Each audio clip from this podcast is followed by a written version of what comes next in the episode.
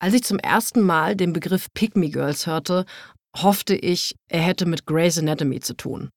In der zweiten Staffel der Serie gibt es diesen tränentreibenden Monolog der Hauptfigur Meredith Grey, die gerade eine eher strapaziöse Affäre mit ihrem Chef Derek eingegangen ist, bevor der die Gelegenheit hatte, ihr zu sagen, dass er verheiratet ist.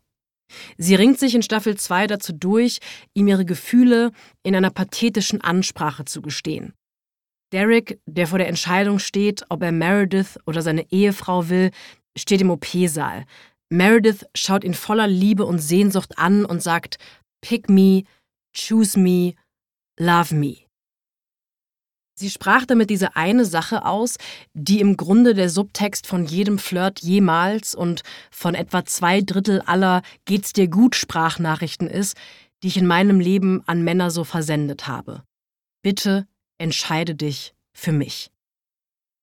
Bekannt wurde der Begriff Me Girls 2020 via TikTok, als die ersten Userinnen anfingen, Videos aufzunehmen, in denen sie eben diese Spezies persiflierten, nämlich Frauen, die für andere Frauen recht durchschaubar auf männliche Anerkennung aus waren.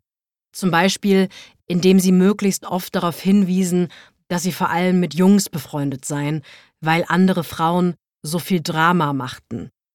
Dass sie sich eher für Sport interessierten als für Schminke, dass sie Bier tranken und Fastfood aßen, statt wie die anderen Frauen Kalorien zu zählen.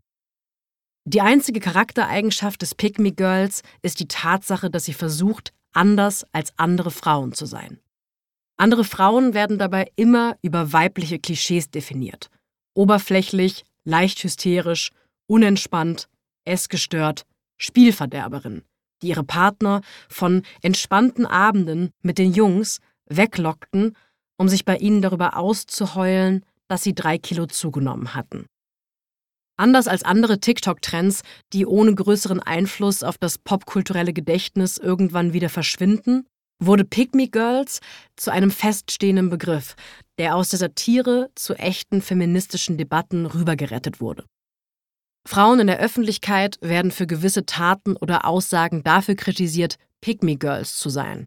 Also anderen Frauen durch die Abwertung von Weiblichkeit die Solidarität abzusprechen, um besser bei einem männlichen Publikum anzukommen. Anders als andere Frauen zu sein, bedeutet meist einfach mehr wie Männer zu sein. Und Frauen, die versuchen, als Pygmy Girls den Respekt von Männern zu gewinnen, tun das, indem sie vermeintlich männliche Verhaltensweisen imitieren.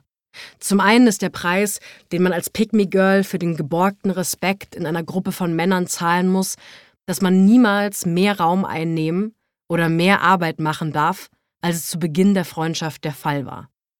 Freundschaften zwischen Pygmy Girls und heterosexuellen Männern sind immer zwischenmenschliche Beziehungen, die auf der stummen Abmachung beruhen, dass sie nicht wirklich tiefer werden und sich nicht weiterentwickeln können, weil sich eine Partei am Anfang bereit erklärt hat, nicht lästig zu sein.